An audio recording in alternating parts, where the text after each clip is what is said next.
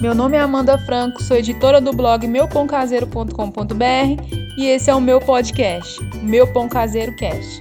Aqui nós vamos falar sobre panificação, fermentação natural, farinha e muito mais. Vem comigo! Oi, pessoal, aqui é a Amanda e hoje a gente vai falar um pouquinho sobre autólise. Autólise é um termo bem conhecido da biologia e significa a destruição de um tecido vivo ou morto por enzimas e células do próprio organismo. Inspirado nesse termo, nesse conceito, o professor Raymond Canvel ele desenvolveu o processo da autólise na panificação como a gente conhece hoje. Ele estudou profundamente a ciência por trás de misturar apenas farinha e água. E segundo ele, o mínimo de tempo para a gente obter os benefícios da autólise seria de 15 minutos.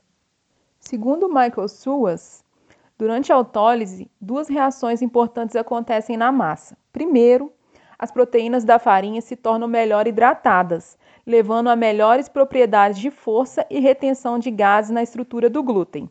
O segundo é uma ação natural de uma enzima específica chamada protease, que está naturalmente presente na farinha. Em geral, uma enzima é um componente orgânico com uma ação específica e natural de degradação. As proteases são responsáveis pela degradação das proteínas. Quando houver tempo suficiente para trabalhar, eles reagirão à proteína e degradarão alguma, algumas das ligações do glúten. Como resultado, a massa se tornará mais extensível.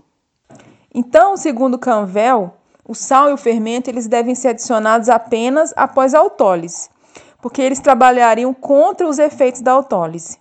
O sal, ele vai retardar a ação das proteases, que a gente comentou aqui em cima. E já o fermento, ele vai criar uma acidez que vai aumentar a resistência da massa e vai diminuir a extensibilidade, que é justamente o que a gente não quer quando a gente está fazendo um pão. E quando a gente acaba de fazer a autólise, o que a gente nota é uma massa bem mais suave, mais macia e mais flexível o que vai fazer com que a sua massa de pão fique bem mais fácil de manusear. Por exemplo, quando você for modelar, a modelagem ela vai ficar, vai se manter muito mais fácil. E isso pode ser extremamente útil se você está fazendo um pão com mais hidratado, com mais água. Então, independente se você gosta de, de usar o método de sovar ou fazer dobras no seu pão, você vai ver que a autólise ela vai reduzir bastante o tempo de sova ou de dobras, porque o glúten ele já começa a se desenvolver quando a gente faz a autólise.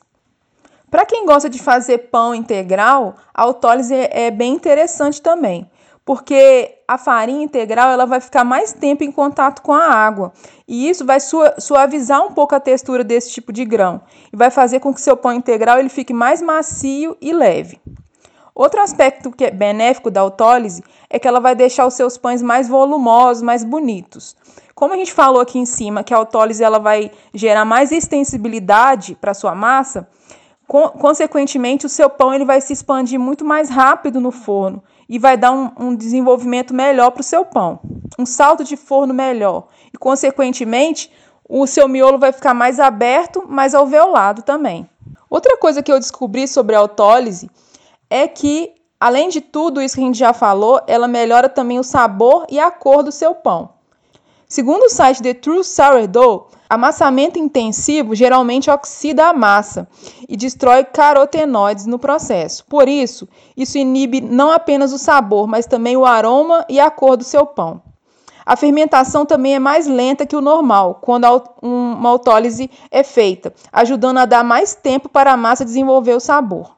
Então, a autólise é tudo de bom. A autólise tem muitos benefícios. Com 15 minutos, você já começa a obter esses benefícios. Só que não é legal a gente exagerar na dose. Se você exagera, você vai acabar quebrando a estrutura do glúten, o que vai ser muito prejudicial para a estrutura do seu pão.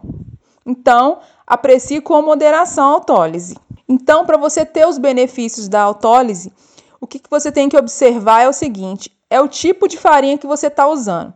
Uma farinha de centeio, por exemplo, ela não se dá bem com a autólise. O centeio ele tem uma estrutura diferente da farinha de trigo e ele não desenvolve o glúten da mesma forma. Então, o centeio ele fermenta muito mais rápido. Então, fazer autólise com uma farinha de centeio vai mais prejudicar do que ajudar o seu pão. Então, você tem que estar atento ao tipo de farinha que você está usando. Se você está usando uma farinha integral, o tempo de autólise vai ser maior, porque esse tipo de farinha ele gosta de uma autólise mais longa. E, e se você estiver fazendo um, um, pão com farinha comum, farinha branca, a autólise vai ser mais curta. Então é isso, pessoal. Eu espero que vocês tenham gostado dessas informações sobre autólise. Qualquer dúvida, vocês podem me perguntar lá no Instagram, no blog, que eu respondo assim que possível. Até a próxima!